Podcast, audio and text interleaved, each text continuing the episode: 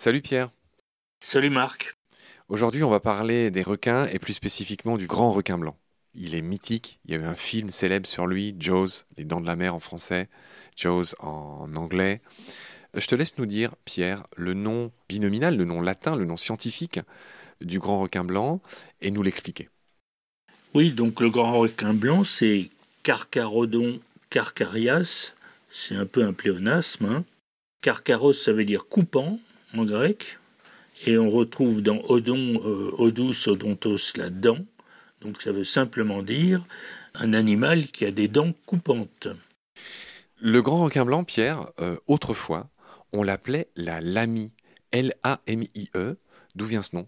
De la mythologie, Lamia était un, monstre marin dont le nom se relie à l'adjectif lamuros qui veut dire vorace, tellement vorace que peut-être dévoreur d'êtres humains. D'accord.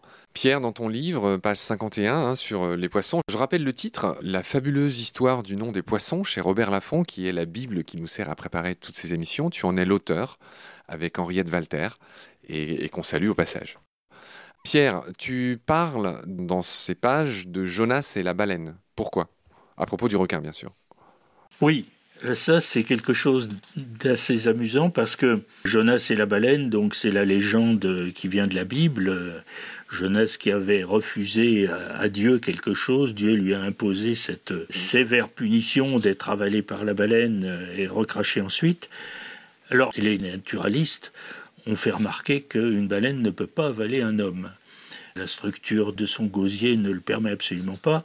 Et euh, ils ont insisté pour dire que c'était forcément un requin qui avait avalé Jonas.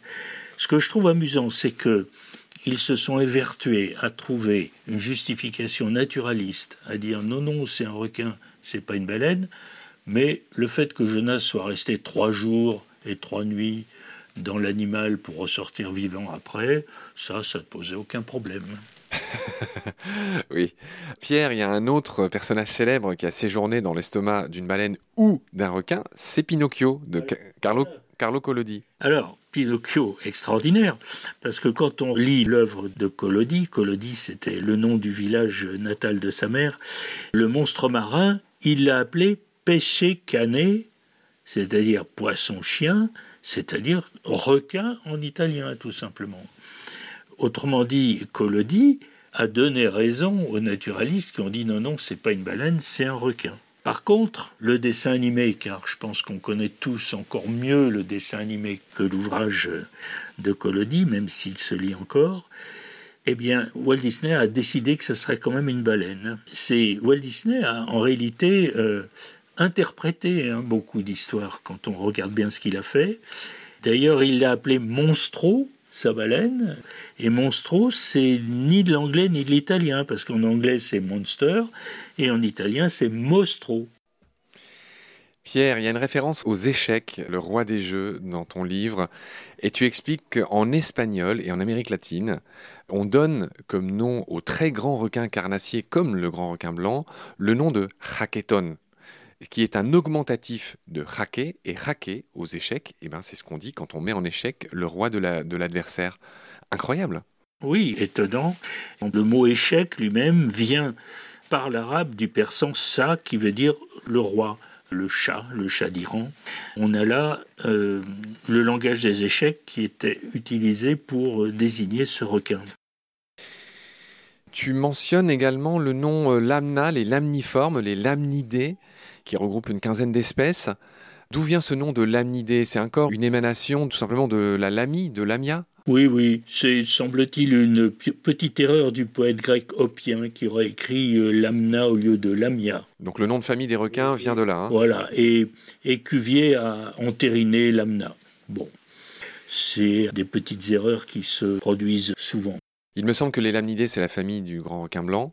C'est aussi la famille du requin taupe, qui a un drôle de nom. D'où vient son nom à lui, le requin taupe? C'est justement l'amna nasus, nasus né, un museau pointu euh, qui pourrait être un museau de taupe. Alors, plus prosaïquement, Pierre, tu rappelles dans ton livre que le requin taupe est vendu sous le nom de veau de mer en français. On est là euh, au comble de l'hypocrisie? Si l'on veut, oui. Aussi hypocrite qu'un chat. Oui, c'est drôle.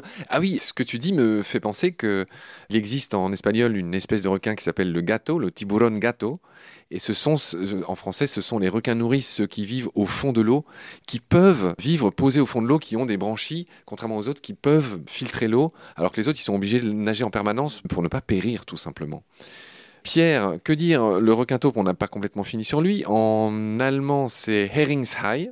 Donc son nom est transparent. Les Allemands sont très malins, très descriptifs. Toujours, oui. C'est le mangeur de harengs. De harengs, tout simplement, oui. Son nom italien est rigolo, Smereglio. Qui veut dire émery. Alors ça, c'est la peau des requins qui est euh, abrasive. Hein. et ça, on va le retrouver dans d'autres domaines, notamment dans le domaine des raies, qui ont une peau abrasive. Il y aura plusieurs noms de requins et de raies qui seront liés à cette propriété de leur peau. On reste sur le requin taupe, ce cousin lamnidé euh, du grand euh, requin blanc, pour dire que son nom anglais est pareil, il est rigolo. En l'occurrence, c'est Port Beagle. D'où vient ce nom étrange de Port Beagle qui se décompose en porc, qui a à voir avec, j'imagine, le porc? Oui, qu'on a aussi dans Porpoise, qui est l'ancien nom anglais et ancien français du marsouin, c'est-à-dire le poisson cochon. Et puis Beagle, on pense au chien, le Beagle, euh, qui veut dire la gueule béante en quelque sorte. Donc un cochon à gueule béante. Le beagle vient du nom du chien beagle qui lui-même vient du français. Je te laisse nous le dire. Du français gueule béante en fait. Là on retrouve au fond le nom du chien pour désigner un requin, on a déjà vu cela.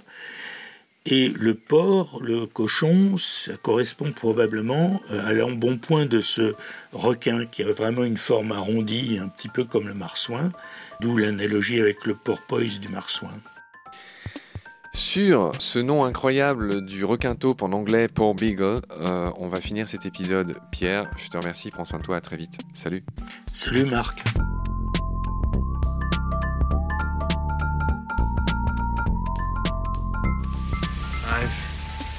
Seen things you people wouldn't believe.